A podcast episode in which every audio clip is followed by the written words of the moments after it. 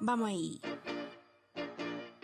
Hola, hola, soy Andrea, sí, la de Instagram. Bienvenidos a Mamá Sin Filtro. Aquí vas a escuchar lo que necesitas de maternidad, bebés y algo de mi experiencia siendo mamá de mellizos. Así que suscríbete a este podcast y prepárate para tu dosis de maternidad sin filtro.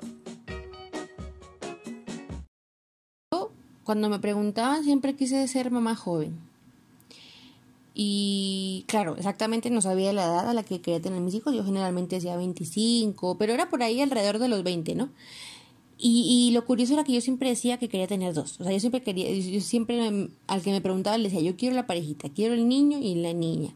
Lo que no sabía era que de decirlo tanto y de pedirlo tanto me lo iba a mandar como dos por uno, ¿no? Pero bueno, ese es otro cuento. Eh, yo aquí les voy a contar obviamente desde mi experiencia, como siempre, desde mi experiencia profesional, de mi experiencia en, como mamá, como persona, como mujer, ya ustedes saben de qué más o menos va este podcast. Em, ¿Cuáles son los beneficios del por qué yo veo que es una buena idea tener bebés joven? Ojo aquí, ojo aquí. Vamos a frenar en seco.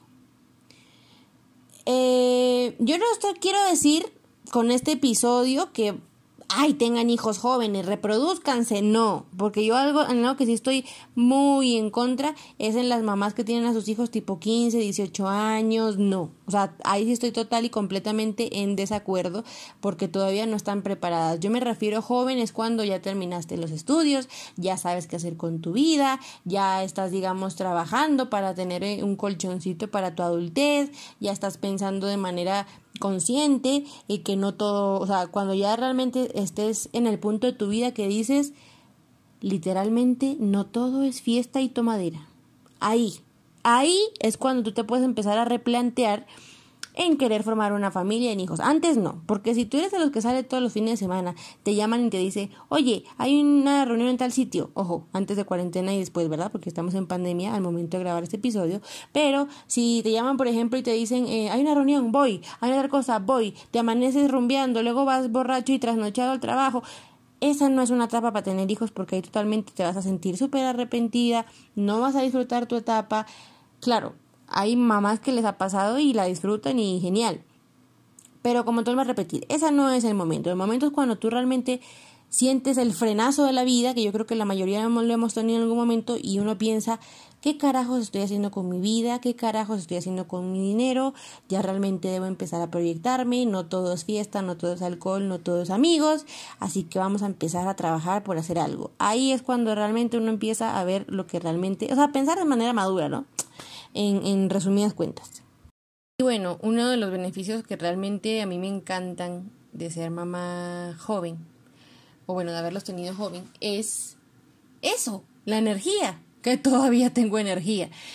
Eh, para tirarme al piso con ellos, para salir a correr, para inventarme juegos. Miren, yo les voy a ser sincera, o sea, yo ahorita eh, me siento un poquito como medio anciana, porque a veces me levanto, claro, es todo el ajetreo del día, lo que tengo que hacer, me, me acuesto muy tarde, me levanto muy temprano, hay veces en que realmente me doy un gustito de dormir unas horitas más, pero generalmente me levanto muy temprano, o sea, casi no duermo, entonces, eh, digamos que el cansancio me puede más a veces. Entonces yo me pongo a pensar, si ahorita con todo y trabajo, con el proyecto doble campanita, con eh, los mellis, con la casa, con los proyectos que tenemos a futuro como familia y demás, me siento así de cansada. Claro, estamos trabajando para de aquí a unos años ya, digamos, tener menos responsabilidades, pero realmente yo le soy sincera y ahorita me siento una anciana. Es más, a veces, y yo metí, soy de las que, bueno, con papá Abel también,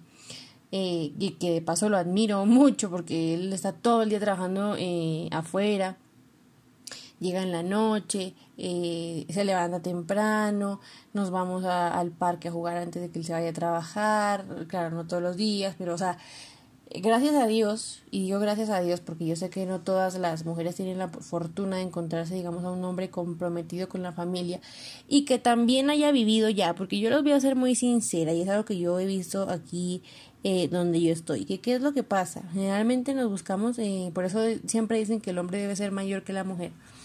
Eh, con, con hombres que todavía quieren vivir la vida loca, que todavía están pensando en, en estar con una y otra mujer. Eh, y se lo digo a modo personal, o sea, digamos de consejo de mí para ti. Si todavía no tienes hijos o ya tienes y bueno, por cosas de la vida el papá no está, eh, de verdad procuremos conseguirnos a alguien que de verdad nos llene, o sea, que de verdad quiera construir algo de manera seria y ojo que no sean solo palabras, ustedes saben que las cosas se muestran con hechos, que tú veas que realmente ya vivió y que él sienta que realmente ya vivió, que ya realmente disfrutó, por eso yo les digo, hay que realmente saber en qué etapa uno pensar en tener bebés y yo siempre me he considerado una persona muy vieja en el sentido de que eh, yo en mi época que tuve de, salir a bailar, a rompear y a estar con amigos y trasnocharme, era divertido, sí, pero créanme que eh, yo decía no, o sea, yo de todos los días no, no, no era. Eh, de vez en cuando sí, porque a mí me encanta bailar más que tomar y cosas por el estilo. Bailar es mi pasión, es otra de mis pasiones ocultas. Pero, pero sí, o sea, llegó un punto en el que ya yo decía, no, esto ya no es para mí, o sea, yo no le veo sentido a irme una noche, tomar, bailar hasta el siguiente día y seguir así durante semanas. O sea, no, eso no tiene sentido, no le trae nada a mi vida. Eh, por eso digo que yo siempre he tenido pensamiento de abuelita. Pero bueno. Eh, sí, o sea, hay que, hay que buscarse a alguien que ya haya vivido, que haya estado con mil personas, que haya hecho hasta tríos, que haya hecho locuras. Esa es la gente que se centra más rápido. Porque claro, la gente que apenas está en eso, de que está descubriendo que wow, hay mundo afuera, hay más gente afuera, hay amigos, hay cosas por experimentar, esa persona todavía no, no ha llegado al nivel de madurez, ¿sabes? Y, y claro, o sea, yo no digo que uno, uno experimenta todo y ya uno no, hay más que experimentar, ¿no? Porque incluso hasta con una pareja con la que uno está, pues formando la familia, uno experimenta cosas nuevas, no todas las relaciones son las mismas y, y las relaciones van cambiando, van variando, van eh, volviéndose más maduras, los intereses también cambian. Eh, las parejas que están juntas desde el colegio me podrán dar la razón, que en el colegio querían salir y lo que les digo, bailar, estar con amigos, disfrutar. Luego llegaba un punto que quería más intimidad, que los planes eran en la noche los dos solos. Eh, o sea, ese tipo de cosas. Entonces, pero realmente si no estás preparado para tener hijos jóvenes, no los tengas, porque eh, no lo vas a disfrutar y bueno, va a ser realmente no un error, pero no le vas a hacer bien al bebé, o sea, no te vas a dedicar 100% a él y como te digo, tu, el único pensamiento es va a ser a qué hora crece para irse y yo volver a mi vida anterior, o a qué hora entra al colegio para yo tener tiempo libre y hacer lo mío. Eh, entonces, bueno, eso, una, una, perdón, perdí el foco. una de las cosas que, que yo realmente, eh, además de la energía, es que eh, digamos que uno también se proyecta futuro, porque yo no les digo que uno, uno piensa en, bueno, ya cuando los niños estén en el colegio, ya podemos otra vez nosotros reencontrarnos como pareja, porque claro, uno tiene bebés y realmente, o sea, literalmente, y yo creo que si hay alguna eh, mamá que no tiene bebés y me está escuchando, yo creo que esto le va a servir mucho cuando realmente quiera pensar en tener hijos. Tener hijos es no olvidarse de la pareja, pero sí la dejas un, buen rato de lado y el centro de atención, o sea, los dos, imagínense esta imagen, de una pareja mirándose a los ojos, ¿cierto? Enamorados románticamente, todo lindo. Cuando aparece un hijo, los dos se voltean y miran al niño, al bebé.